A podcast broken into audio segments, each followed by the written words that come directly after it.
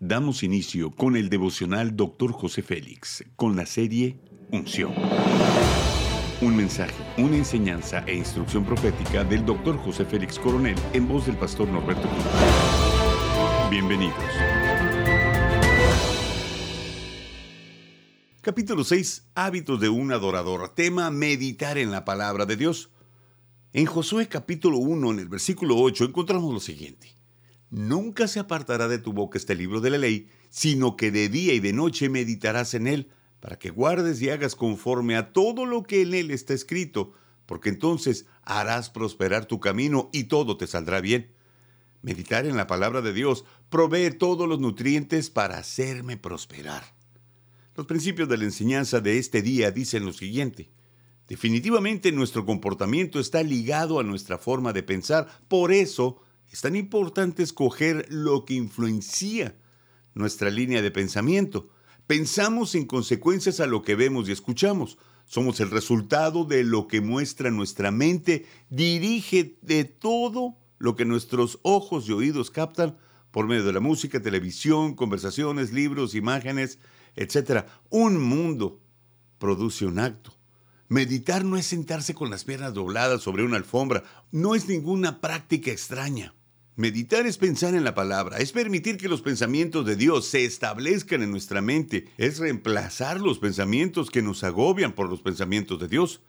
Bien dice la Biblia, bienaventurado el varón que no anduvo en consejo de malos, ni estuvo en camino de pecadores, ni en silla de escarnecedores se ha sentado, sino que en la ley de Jehová está su delicia, y en su ley medita de día y de noche. Será como un árbol plantado junto a corrientes de aguas, que da su fruto en su tiempo, y su hoja no cae, y todo lo que hace prosperará. Un buen árbol, si está lejos del agua, por muy bueno que sea, no va a poder dar frutos. Es el agua que provee los minerales necesarios para hacerlo fructífero. Muchos árboles dependen únicamente de las lluvias, otros que alguien los riegue. Pero el árbol que está a la orilla de un río tiene la ventaja de que sus raíces todo el tiempo tienen donde succionar los nutrientes.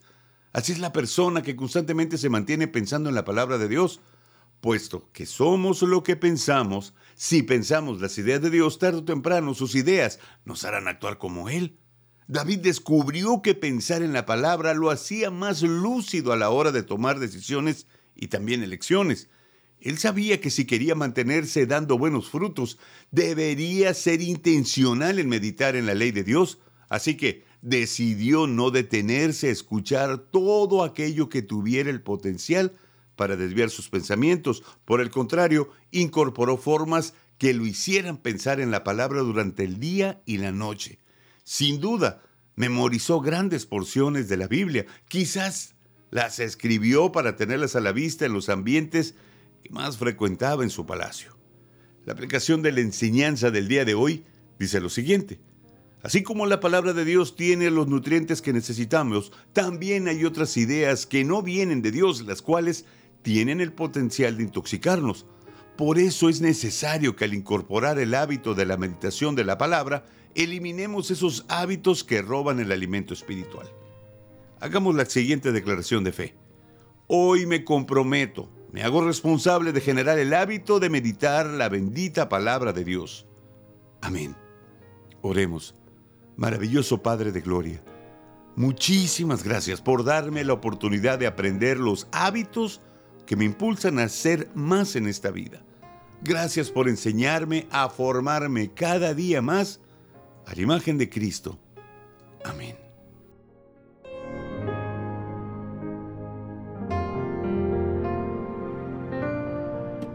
Gracias por acompañarnos en Devocional Dr. José Félix.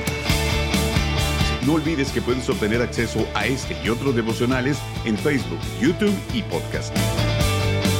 Bendiciones y hasta la próxima.